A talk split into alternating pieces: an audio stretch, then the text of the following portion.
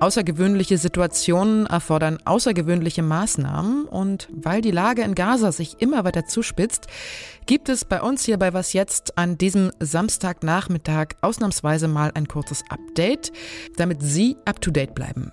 Wir haben den 28. Oktober. Ich bin Elise Landcheck und Redaktionsschluss für dieses monothematische Update ist 16 Uhr. Werbung Diese Woche in der Zeit? Die Bücher des Frühlings. 16 Seiten blühende Fantasie. Von gefährlichen Liebschaften, einer Flucht auf dem Mississippi und magische Erzählkunst. Das Literaturspezial zur Buchmesse in Leipzig. Die Zeit, Deutschlands größte Wochenzeitung. Jetzt am Kiosk oder direkt bestellen unter zeit.de/slash In der Nacht sind israelische Panzer, Infanteristen und Kampftruppen weiter nach Gaza vorgerückt. Es gab heftige Kämpfe. Die angekündigte Bodenoffensive sei dies aber noch nicht gewesen, sagte ein Sprecher des israelischen Militärs. Gleichzeitig wurde Gaza auch wieder aus der Luft angegriffen. Hunderte Häuser sind zerstört worden, viele Menschen wurden getötet. Wie viele ist noch nicht klar. Es dringen zu wenige gesicherte Informationen nach draußen. Dann auch das Internet in Gaza war zeitweise komplett ausgefallen. Soweit die neuesten Entwicklungen bis 16 Uhr, die Sie auch in unserem Newsblog bei Zeit Online lesen können, der ständig aktualisiert wird. Über den Vorstoß des israelischen Militärs spreche ich jetzt mit dem sicherheitspolitischen Korrespondenten von Zeit Online, Hauke Friedrichs. Hallo Hauke. Hallo. Aus Gaza dringen ja nur sehr wenige Informationen zu uns durch. Was ist denn in der vergangenen Nacht und heute am Tag passiert? Kannst du das mal für uns einordnen, bitte?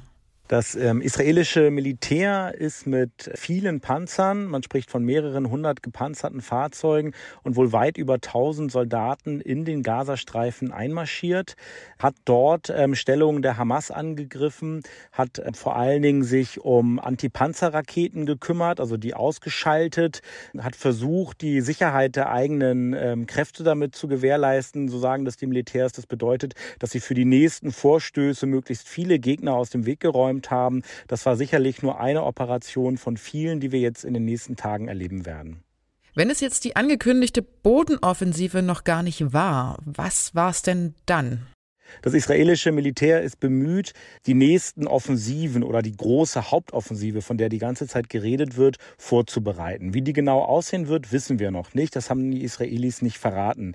Sie haben lediglich gesagt, dass etwas kommen wird, etwas Großes. Und bevor man mit vielen hunderttausend Soldaten, sie haben ja 360.000 Reservisten einberufen, bevor man mit einer richtig großen Streitmacht in den Gazastreifen einrückt, bereitet das Militär das Feld vor, versucht das Risiko für die eigenen Soldaten Soldaten zu minimieren und gleichzeitig auch noch die Zivilbevölkerung ähm, dazu zu motivieren, den Norden des Gazastreifen zu verlassen und in den Süden zu gehen. Da kam gerade noch mal ein sehr leidenschaftlicher Appell eines Militärsprechers auch ähm, dazu, denn wenn wenig Zivilisten dort sind, äh, die ersten Stellungen der Terroristen bereits weggeräumt sind, dann können die Israelis sehr schnell vorstoßen, bis sie dann in ähm, Gebiete kommen wie Gaza-Stadt oder auch Flüchtlingslager, wo es sehr enge Bebauung gibt, wo Häuser Kampf ähm, und auch Kampf in den Tunnelsystemen, die die Hamas angelegt hat, ansteht. Dann geht es nicht mehr schnell, aber im Norden scheinen sie sozusagen das Feld ähm, vorbereiten zu wollen, um dann wirklich effektiv vorrücken zu können.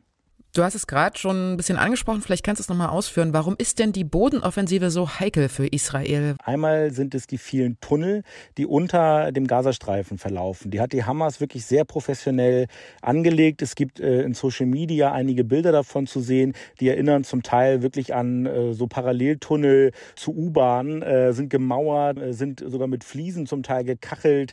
Ähm, da hängen Raketen an den Wänden, äh, die da aufbewahrt, äh, aufbewahrt werden. Da gibt es Gefängnisse für die Geiseln. Das sind Städte unter Städten zum Teil. Da dauert es sehr lange, wenn da Special Forces der Israelis reingehen, ist das wirklich Kampf zum Teil Mann gegen Mann. Das hat was Archaisches. Das ist kein Krieg, wie wir die zum Teil kennen. USA gegen Irak, wo man sozusagen seine Überlegenheit voll ausspielen kann. Das ist auch für moderne Armeen sehr schwer. Dazu kommt, dass Israel vor einem Mehrfrontenkrieg steht. Äh, die Hisbollah greift aus dem ähm, Libanon an. Äh, dazu gibt es Unruhen im Westjordanland. Es fliegen Raketen aus Syrien und Irak in Richtung Israel. Das heißt, die Kräfte müssen klug eingeteilt werden. Israel kann nicht all in in den Gazastreifen gehen, sondern muss auch die anderen Grenzen beschützen. Das alles erschwert die Operation und vor allen Dingen natürlich auch die Geiseln. Es sollen noch 224 Geiseln laut israelischen Angaben im Gazastreifen festgehalten werden. Und das ist natürlich ein äh, zynischer Faustpfand in der Hand der Terroristen. Der israelische Verteidigungsminister Yoav Galant hat ja von drei Phasen des Kriegs gegen die Hamas gesprochen. In welcher Phase sind wir denn jetzt und was wird da noch folgen? in der Logik, die von israelischen Politikern sozusagen äh, über diese drei Phasen ein bisschen verraten wurde, viel haben sie ja nicht gesagt, sind wir relativ am Beginn der ersten Phase noch. Die erste Phase soll dazu dienen, tatsächlich die Hamas im Gazastreifen zu militärisch zu besiegen. In der nächsten Phase sollen dann sämtliche Terrornester ähm, ausgerottet werden äh, oder vernichtet werden. Die Sprache der Israelis ist zum Teil tatsächlich ähm, sehr deutlich momentan. Dazu äh, kommt dann die dritte Phase, wo eine neue Sicherheitsarchitektur installiert werden soll. Israelische Journalisten haben das damit übersetzt, dass vielleicht eine neue palästinensische Gruppe dort äh, an die Macht gebracht werden soll. Aber was Israel genau vorhat, weiß man nicht. Amerikanische Politiker, auch ähm, äh, Präsident Joe Biden, mahnen Israel, ähm, kein zu großes Risiko einzugehen. Damit ist auch gemeint, dass eine erneute Besetzung des Gazastreifens sicherlich keinen Frieden bringen wird. Aber ich vermute, dass wir das erst zum Ende diesen Jahres oder vielleicht auch erst im nächsten Jahr sehen werden, was Israel dann tatsächlich langfristig mit einem Gazastreifen zu tun hat, in dem die Hamas äh, vielleicht nicht besiegt, aber stark geschwächt ist. Wie schätzt du das ein? Wie geht es jetzt weiter? Also könnte es die Strategie Israels auch sein, sich Schritt für Schritt vorzuarbeiten, anstatt in einer Nacht einzumarschieren? Was denkst du? Ich erwarte, dass das israelische Militär in den nächsten Tagen mit immer weiteren Kräften einrücken wird und dann auch nicht mehr den Gazastreifen verlässt, wie das jetzt bereits bei dem ersten Schlag war und sich so vorantastet, Gebiet sichert, wie die Amerikaner das im Irak und Afghanistan gemacht haben. Ähm, ich denke, das werden wir jetzt erstmal sehen die nächsten Wochen. Ich danke dir sehr, Hauke, für deine Einschätzung. Sehr gern. Wie es den Menschen in Gaza geht, wie die deutschen Behörden auf die pro-palästinensischen Demos reagieren und welche Rolle in dem Konflikt das Nachbarland Libanon spielt, das hören Sie morgen früh in unserer Morgenfolge wieder mit mir am Mikro.